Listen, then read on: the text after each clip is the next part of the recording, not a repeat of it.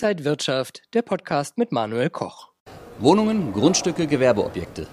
Die Krise am Immobilienmarkt schlägt in allen Bereichen zu. Alle Details dazu hat der Chefredakteur von Inside Wirtschaft, Manuel Koch. Herzlich willkommen hier an der Frankfurter Börse. Die langjährige Boomphase ist damit endgültig vorbei?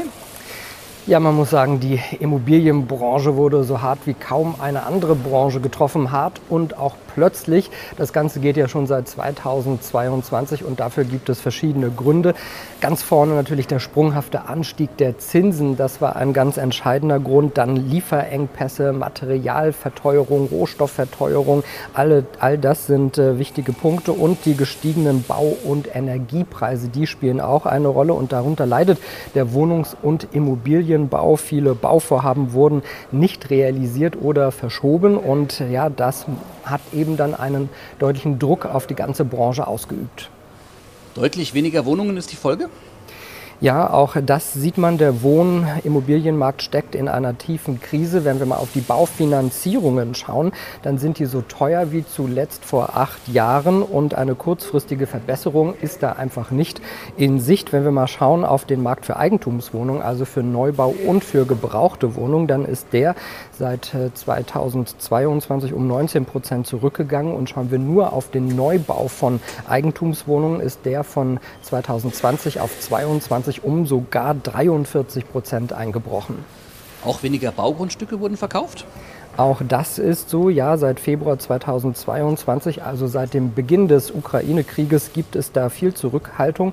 Der Geldumlauf ist um 27 Prozent zurückgegangen und die Preise pro Quadratmeter variieren auch sehr stark. Im oberen Preissegment sehen wir Preise von ungefähr 860 Euro je Quadratmeter, im mittleren Preissegment von 200 Euro pro Quadratmeter und im unteren Segment von 40 Euro. Also viel deutet darauf hin, dass potenzielle Käufer durch die Zinswende ihre Bauvorhaben dann auch erstmal auf Eis legen werden.